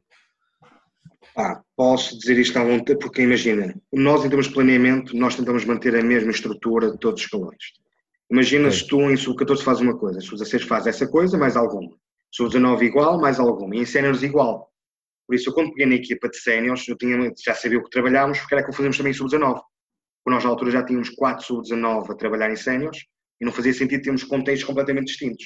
Claro. Não fazia sentido nós dizermos, opá, nós aqui em sub-19 queremos defender todo o campo. Ou queremos defender desta maneira. Se ficavam séniores e era de outra completamente oposta, sem ter nada daquilo. Por isso nós fazemos aquilo sempre encadeado. Uh, a parte mais, não foi complicada porque também tinha, tinha a vantagem de conhecer bem o grupo. Né? Se nós tínhamos, tinham entrado duas, três atletas mais experientes, que era a Ana Oliveira, a Mariana Alves e a, e a Mariana Jaló. Uhum. O resto do grupo eu já tinha, já tinha trabalhado com elas. E, por exemplo, houve um dos anos que as coisas não correram, não correram tão bem, perdemos no, outra vez numa negra com o ESA, e nós sentimos que naquele ano houve ali coisas que não correram tão bem, que não que falhamos e que podíamos ter, ter melhorado. E uma pessoa também vai aprendendo com aquilo que não consegue fazer tão bem, com os erros. Claro e conseguimos estar, eh, quando entramos, o primeiro jogo que, que tive como principal foi em Oliveira das Mães, em que vamos e perdemos por dois pontos, salvo erro. Mas já a equipa, já, né, já em termos de, de chip, estava com um chip já a ficar giro, que era daquele de, de combativo, aquilo que uma pessoa conhecia. No jogo seguinte vamos à ESA e entramos com um parcial de pai de 18-5 primeiro período. Uhum. Aí que curiosamente acabamos, acabamos o terceiro período já a ganhar para por 6, 7 e ganhamos aquele jogo. E isso foi aquele clique que bastou para os atletas sentirem, porque aquelas qualidades todas tiveram, sempre tiveram. Mas quando estás numa espiral negativa, não é fácil passar por cima. Nós pois, este ano tivemos mesmo. esse exemplo.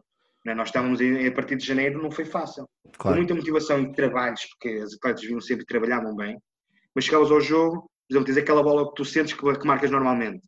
Mas já tu próprio já não sentes aquela confiança que a bola vai entrar. Elas, elas atletas, mesmo nós treinadores, também começamos a duvidar daquilo que nós conseguimos fazer vão estar a dizer que nós achamos sempre que fazemos tudo certo, não fazemos. Agora vai haver aquela altura, tipo, pá, se calhar se eu fizer isto, se nós estamos numa espiral positiva, nós mesmo a nossa, a nossa comunicação com elas, não só verbal, mas mesmo a corporal, é diferente. Se tu estás numa espiral positiva, tu consegues transmitir mesmo determinação e confiança. Claro. Quando tu estás naquela de trás, já notas aquele receio. Pá, e as atletas, principalmente, não outros, nunca trabalhei numa escola, mas no feminino, no feminino elas sentem muito quando tu não estás confiante nas coisas. Sim, e elas têm essa. Onde eu estava a falar com, com uma colega minha, que me dizia que as raparigas em relação aos rapazes têm um sentido muito crítico e de observação muito maior do que os rapazes. E isso depois também é ótimo para o bom, mas também quando é para o mal percebem-se logo. E por exemplo em relação a ti e também um bocado como eu, que és uma pessoa muito emotiva, muito efusiva, muito vocal, se há um dia num jogo ou num treino estás um bocado menos, elas percebem-se logo, topam logo, topam logo. E explica-me lá, depois tu sobes à liga, de repente estás por ti, treinador de liga feminina, CPN, equipa muito jovem, uh, muitas miúdas da, da cantera do CPN, por assim dizer, da, da formação uhum. do CPN. Que, que, ideias iniciais é que tu delineaste? Qual foi a tua filosofia este ano de ter uma, uma, equipa jovem? Presumo que tenha sido, porque eu já vi alguns jogos, de tentar entrar num ritmo de jogo muito alto, porque tens equipa para isso, tens uma, uma, uma Eva Carregosa que consegue, e a, e a própria americana, a Marta, consegue carregar o jogo de forma muito rápida. Quais foram as tuas ideias iniciais e o quão, o quão diferentes, o quão diferente foi a época em relação às ideias que tu tiveste, se me fiz entender? Ou seja, como é que tiveste que te reinventar ao longo da época para, para perceberes o que é que está a passar? E, falando da primeira da parte de reinventar, durante a época tive que reinventar várias vezes. Uhum. Em que ser reinventar, não, tivemos que nos reinventar em termos de jogo, da nossa, da nossa maneira, por exemplo, tanto ofensiva como defensiva. Porque tivemos, por exemplo, o primeiro CEO das atletas que tinham algum tempo de jogo útil. Tínhamos a Miriam que, saía, que, era, que nos ajudava ali na posição 3-4, tínhamos a Brick também que saiu, depois a Tâmara também teve ali uma altura em que não conseguiu acompanhar tanto, nenhuma uhum. pessoa sentia sempre esses handicaps. Claro. Quer dizer, tu não podes jogar da mesma maneira quando sabes que tens uma boa rotação interior, do que sabes que pá, tem estas duas, três, e porque não é que as outras não tenham a qualidade que têm e trabalham para isso, mas notas é diferente teres uma, uma natas que tem físico para aguentar, e teres uma atleta que é mais baixa 10 cm e mais leve 15. Claro. Né? Como para defender as americanas já não é tão fácil. Então, é aquilo que nós delineamos, tanto eu como, como o Pinto vimos logo no início da época, é que nós, pronto, vamos fazer isto. Ideia de início vai ser jogarmos muito simples. Tu vias no início, nós não tínhamos ataques muito explorados, não, nós queremos coisas muito diretas, que era para podermos alimentar logo as nossas referências para podermos tirar as vantagens. Por exemplo, nós tínhamos uma chegada que era simples, que era se a bola avançava, tu castigavas se não dava, voltava ao base, jogávamos um bocadinho direto central. E acabou, não é preciso muita coisa. E nós, a partir daí, estávamos logo a jogar. Quando começamos a ver que nós até tínhamos sucesso a fazer, fazer isso, depois fomos acrescentando.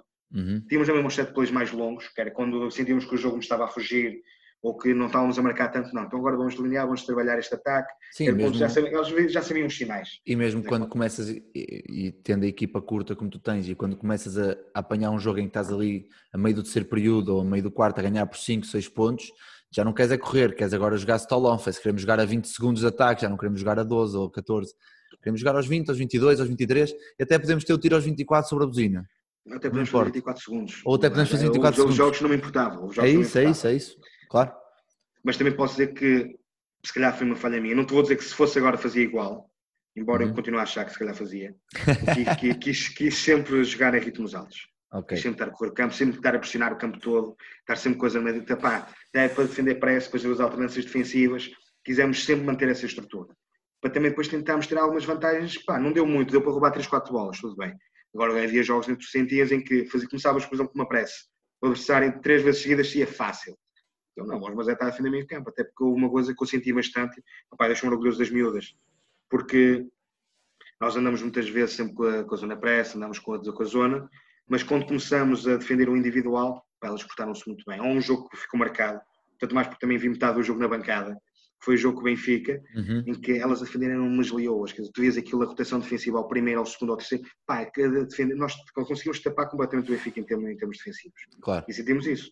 E se tu tens uma boa, estavas a fazer bem a parte defensiva, nós nesse jogo, ganhamos o jogo, se calhar podemos correr depois o campo em contra-ataque. Uhum. Conseguimos obrigarmos a equipa a estar ali sempre em esforço e nós também tínhamos argumentos para isso. É? Até Foi Claro. um jogo em que a Tami estava a defender muito bem cá atrás, estava a aguentar-nos a ser ali uma, uma boa âncora. Tínhamos depois a Eva, a Marta e a Bria a poderem acelerar no campo aberto, tínhamos a Pereira a aparecer nos cantinhos. Percebes? Foi um daqueles jogos em que tínhamos as coisas todas a poder acontecer e correr muito bem. Ou seja, Isto, felizmente aconteceu mais que uma vez. Claro, então as tuas ideias também não se basearam só na parte ofensiva de jogar simples, mas também em nível ofensivo, percebendo a equipa que tinhas, não só jovem, mas também com alguns com algum talento para defender, por assim dizer, ou alguma capacidade para defender, também podias tirar daí várias, várias, várias vantagens e, e é aí por aí que eu também quero entrar agora, que é a questão de, e uma das coisas que, que eu achei interessante no, no- nos jogos em que vi, nomeadamente o jogo que vi vosso em, eh, em casa contra o Vagos, em dezembro, se não estou em erro, antes do ano novo, Uhum. em que vocês mudam as, as- mudam as, as defesas. Não quero, estar a, não quero estar a exagerar, mas mais de 5 ou 6 vezes durante o jogo. Também torna difícil, torna difícil o trabalho depois do, do ataque. Estamos a falar do Vagos que tem um poderio físico e um poderio de altura muito, muito alto, muito grande. Quando eu falo um bocado sobre, sobre essa tua maneira de trabalhar a defesa, o quão importante é para ti essas alternâncias defensivas que estás a falar agora, de estar em, em zona pressa e a seguir sair já estar a meio campo e depois no, no bloqueio direto estar a defender eh, um show e a seguir, em vez de defender um show, faço um 2 contra 1 um, ou faço uma zona 2-3, uma zona. Fala-me um bocado sobre essas alternâncias que tu estavas a falar um bocado. Opa, estas alternâncias também lá está, também tenho que dizer isto. E este foi um sumo que eu vi todo de estar a trabalhar muito tempo com o Gosto. Uhum, O Gosto é muito, gosta muito de ver, tu vês as equipas dele e vês que é muito isto. uhum. né? Felizmente Sim, eu sim, acho sim. que conseguimos passar bem a mensagem para a mesma equipa sénior, era uma equipa à imagem do clube. É meu Claro. ver. E, E assim tem que ser, é assim claro. tem que ser, porque senão as miúdas que estão sempre lá no Não. intervalo a lançar bolas no intervalo têm não que- tem referência. E tem não que vem, dizer, olha, "Não, nós não fazemos têm nada a isto." ver connosco. Pois, Exatamente. claro. Não é? E nós sentimos muitas vezes que, dependentemente de 5 colocávamos em campo, e mesmo de 5 do adversário, em que podíamos estar a sentir o jogo, pá, não, isto não é um jogo bom para nós não estarmos no todo o campo. Estamos no meio campo ali a chatear. Uhum, como foi com o Benfica. Dou exemplo, por exemplo, do Lomos em nossa casa. Começamos a defender individual no meio campo e quando damos por ela, pá, elas escolhem onde nos querem matar. Quando a base, quando eu metia a Larissa a jogar a base, era tudo acima de 1,80. Claro. Não ficava fácil. Foi um jogo em que nós tivemos, salvo que perdemos por 5, e tivemos praticamente o jogo todo na zona. Seja defender todo o campo, seja defender meio campo, seja depois às vezes fazer uma alternância ou um primeiro passo, passar para a zona, se fosse o que fosse. Nós estávamos sempre ali para tentar não só deixar o adversário desconfortável, mas também ganhar bastante tempo de, de ataque deles. Claro. Acho que essa é a nossa vantagem. Se nós estamos com alternâncias, tu vais deixar o adversário muito desconfortável no jogo. E é um bocado por aí também, que é a próxima pergunta que tenho para ti. Como é que tu, e já, já respondeste em certa parte em algumas coisas, como é que tu camuflas a inexperiência da equipa que tens de, de teres uma, uma equipa tão jovem? Como é que tu escondes um bocado isso das equipas adversárias? Ou que tipo de estratégia é que usas tanto a nível ofensivo como defensivo para, para esconder um bocado isso? Eu acho, honestamente, acho que aí não tive muito trabalho. E foi todo o trabalho delas, porque Uhum. bastou, a, quando tu dizes a uma equipa, pá, vamos defender assim, e tu sentes que a equipa está com esse modo, que, que não, é para trabalhar assim, trabalhamos assim, fica tudo muito mais fácil. E depois no campo não há as idades. Tem a ver com as competências. E nós Claro, temos uma claro. equipa que a idade, ok, o BI é jovem, mas a competência estava lá. Sim, tu- ajuda, e ajuda a E ter tem, uma tem, que tem oposto, quer dizer? Nós temos a Tâmara que tem 30, já fez 34 anos e que, se não era necessário, até finalizava em contra-ataque. Uhum. Quer dizer, por isso é, o BI não, não diz nada. Não? Nós temos atletas mais jovens que até podiam, no início, podiam ser precipitados, mas depois também vão aprendendo com os erros.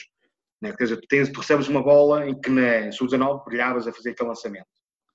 Primeira divisão consegues fazer. Chegas à liga, estás a receber a bola, estás a fazer o lançamento, a bola já está no meio campo, já basta um contra. Não é? Claro. Isso obrigas a pensar e a jogar mais rápido. Opa, e nisso não precisa, honestamente não precisa de muito trabalho disso para camuflar. Porque da maneira como elas põem os ritmos, quer dizer, nós o último jogo que fizemos foi com o Lombos. Uhum. E fomos um bocado atropelados, levamos quase 40 pontos. Mas uma pessoa não, eu não me sentia, não me sentia preparado para lhes dar na cabeça quando havia um time-out, elas vinham para o campo e tu só ouvias as respirações delas. Quer dizer, quando sentes que a equipa está a dar tudo, o que é que Uhum. vais estar a dar na cabeça? Eles estão a dar o melhor que podem. A outra equipa Claro. é melhor que nós, opá, pronto, vamos continuar a esforçar-nos para ver se dá alguma coisa. Há dias Claro. que dá, há outros que não dá. Mas nisso, pá, acima de tudo é em termos de mentalidade. E, Isso é a melhor relação- maneira que uma pessoa tem para esconder. Sim, e em relação à próxima época, agora antes de, de fazer aqui eh, as perguntas de, de final de- dos ouvintes, em relação à Uhum. próxima época, Uh, vais com o CPN continua com a mesma estrutura a nível de filosofia, a nível de ideias, ou, ou, vai haver aqui alguma mudança? Vais continuar com uma equipa jovem, vais tentar uh, colocar jovens a jogar, continuar a jogar, porque este ano de certa forma tiveste algum, tiveste algum sucesso. Para mim foram a equipa sensação da liga, por assim dizer, não é uma equipa tão jovem e que consegue ganhar a quantidade de jogos que vocês ganharam na liga, se calhar foi uma surpresa para muita gente. Vais manter o mesmo, o mesmo plano, o mesmo projeto ou há, vais mudar alguma coisa? Posso, a nossa ideia passa e que vai continuar a passar por mantermos a nossa estrutura conforme estava este ano. Ok. Porque, ok, a parte final não correu tão bem, mas isso não apaga a primeira fase da época brilhante que tivemos. Quer dizer, nós é, na primeira volta estávamos em sexto lugar. Se me disseres a mim, pá, vamos começar a época e acabas em sexto, compro já. Claro. Aceito já, não é? Porque claro que nós queremos manter, mas também temos aquela ambição, temos sempre aquele bichinho, uma equipa está habituada a estar em fases finais na formação. Então também não, não é uma equipa que se vai esconder de que claro, se pudermos queremos estar nos playoffs. Querem competir, claro. Claro é, nós, nós, o nosso pensamento também temos a estrutura, felizmente estamos a conseguir mantê-la quase toda, e queremos juntar assim duas, três peças que sentimos que nos vai dar mais profundidade e qualidade ao jogo. Uhum. Né, nós conseguimos juntar ali duas, três peças, podemos ser uma equipa, opa, foi um, olha, um dos nossos adversários que nós sentimos, e quando fomos lá jogar sentimos mesmo isso, de que não é, às vezes não é preciso ter muitas atletas ou uh, ter as três estrangeiras.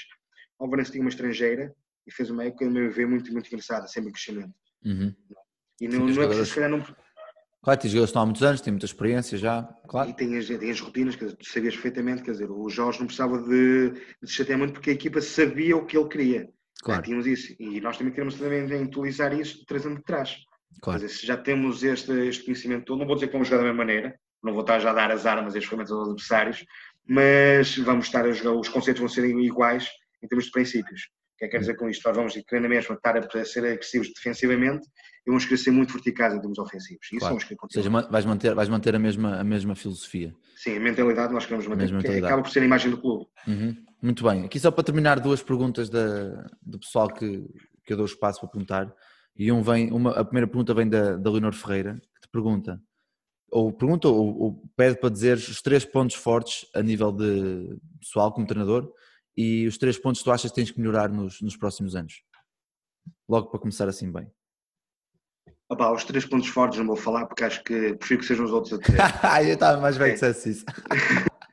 não, não, eu já tinha dito até a ti quando fomos falar disto que não, não sinto me dá vontade de falar de mim. Agora sinto que em termos de coisas que sempre posso crescer, pá, posso crescer ainda bastante em termos de, do contacto com os atletas. Quando digo contacto, é de saber os timings que uma pessoa deve dizer as coisas. Ok. Tem que crescer ainda bastante em termos do know-how do jogo. Uma pessoa vai sabendo as coisas que deve fazer e como fazer, mas depois chegas a um jogo e sentes que estás, não é que estás perdido, mas pá, está-te assim, está assim todo ao lado. Não é? Bem, isso também vem da parte do estudo do jogo. Claro. Pá, e sinto que também quero crescer ainda bastante na parte de conseguir dar mais ferramentas às, às atletas durante os treinos. Não é só dizer e estarmos ali a fazer exercícios que é giros e dinâmicos e tudo, não, mas dar-lhes mais ferramentas em termos individuais para elas poderem brilhar ainda mais. Claro. A próxima pergunta vem do. O nome dele no Instagram é muito estranho, só vou dizer João só. Que te pergunta, eh, durante estes três ou quatro meses entre confinamento e desconfinamento, agora que voltamos aos treinos, e é um bocado interligado que fomos agora destes três pontos para melhorar, o que é que tu, enquanto treinador, fizeste para te manteres ligado não só à equipa, mas também tentares melhorar mais um pouco? Uhum. Opa, pronto, em termos de ligação à equipa, agora as redes sociais ajudam-nos em tudo. Eh, claro. E muitos contactos, quer dizer, nós com o WhatsApp estamos a falar no grupo e íamos tentar comunicar uns com os outros. Eh, em termos de treinos, pá, nós não fazíamos treinos via Zoom, não fazíamos nada disso. Imagina, nós, primeiro, acho que já tínhamos falado nisso quando estivemos no basquete. Sim, sim, sim, sim, sim. É, nos primeiros tempos nós demos foi espaço. Desligaram por completo, sim. Exato, para elas também relaxarem um bocado, porque sempre uhum. não era fácil e não queríamos estar a massacrar. Quer dizer, tu estás em casa, já estás numa coisa que não, tem, não é não agrada, é nós agrada-nos sempre estar em casa, não é? Mas estar o tempo todo não é uma coisa que nos agrada muito. E estamos depois ainda a sentir que estamos a ser obrigados a fazer as coisas, não interessa. Então nós ao fim de umas semanas começamos a mandar treinos, coisas curtas, de meia hora, com vídeos para fazer técnica individual, porque também distribuímos nessa altura, conseguimos distribuir uma bola por cada atleta uhum. e, manda, e entregamos e mandamos uns vídeos no grupo. E depois estamos, opa, se vocês quiserem, podem partilhar o vídeo para nós depois fazermos correções ou não. Se quiserem fazer os, eh, os exercícios, façam. Se não quiserem, se não, quiserem, não. Isto Fica é a vossa responsabilidade. É? Depois também já não claro. estamos a falar propriamente de meninas de 13, 14 anos. Claro. Elas depois já sabem que se fizerem as coisas, se calhar depois vai correr melhor. Quer dizer, quando começaram os treinos, também não estou a mentir, também fui um bocado macaco. Houve exercícios que pôs que sabia que eram exercícios que elas não iam estar à vontade se não tivessem feito nada em casa. Claro, claro, e para também testares um bocado, claro, como é óbvio. E, e claro que fico satisfeito quando vejo que elas conseguem fazer as coisas, pronto. Bem ou mal foram cumprindo essas coisas. Em termos Muito de bem. crescer, opá, também acho que houve muita sobrecarga de informação. Houve muita coisa que se começou a pôr e no início o pessoal quer, quer fazer tudo, quer ver pois. tudo e aprender tudo. Opá, e depois começou a desligar de tudo. Não é? Uhum. Começas a ver já começa a ficar com a cabeça mesmo, mesmo. Uma pessoa acaba a ficar confusa do que é que quer. Estás a ver uma coisa em que estão a dizer que é bom trabalharmos, por exemplo, o lançamento desta maneira. E, assim e depois tens outras que não, yeah. não, não, e tu ficas, então o que é que ficamos? Então eu comecei também, foi mais a alinhavar as minhas ideias do que é que claro. quero para o nosso jogo e como é que queremos fazer. Uhum. Muito bem. As minhas preocupações foi muito na parte defensiva. Claro. E agora para terminar, uma, uma pergunta para terminar em grande, o grande Ivo Coutinho, que, que põe aqui uh, a brasa no fogo, na fogueira, como costuma dizer, e pergunta se tu algum dia és capaz de treinar o Vasta Gama. É o mítico Vasta Gama. Não te vou dizer que não, mas também acho que o Vasta Gama está muito bem entregue atualmente. Olha que bela maneira de responder. Hã? Curto e grosso, é assim mesmo. Olha, Francisco, da minha parte é tudo, meu. Obrigado. Nós, antes de começar a gravar, tivemos a falar quase uma hora. E quando demos por nós, eu disse, olha, se calhar é melhor começar a gravar, senão, senão isto corre mal. Olha, mais uma vez, meu, obrigadão por, por, teres, por teres tirado um pouco do, do teu sábado para, para falares, para falares com, comigo, connosco, quem está a ouvir também, e teres partilhado um bocado do que é que, este, que tem sido esta montanha russa do basquete na, na, tua vida e espero que tenhas gostado, mas eu gostei imenso e espero que quem nos esteja a ouvir também tenha gostado, como é óbvio. Ah, ok, vou-te agradecer outra vez, porque para mim é sempre um gosto falar de basquete é? é? como ainda agora te disse nesta resposta. Não gosto muito de estar a falar só de mim, mim, mim. Não, não é uma coisa que me puxa. Mas se me puxa para falar das histórias que uma pessoa viveu isso, opa, isso que uma pessoa começa a falar e não para. Claro. Isso, e acho que é uma coisa gira. Vai haver pessoas que gostam, outras que não gostam, mas eu sei que nem tudo. Mas olha, agradeço-te este bocadinho, acho que foi muito bom. Não, obrigado eu. E para quem está desse lado e tem aguentado, ainda mesmo agora, os podcasts semanais e, tem, e anda a aguentar e todas as semanas, eu quero agradecer por terem apoiado o projeto e por continuar a aproveitar e que continuem cá e vemos para a semana. Um abraço a todos. Francisco, um grande abraço e até uma próxima.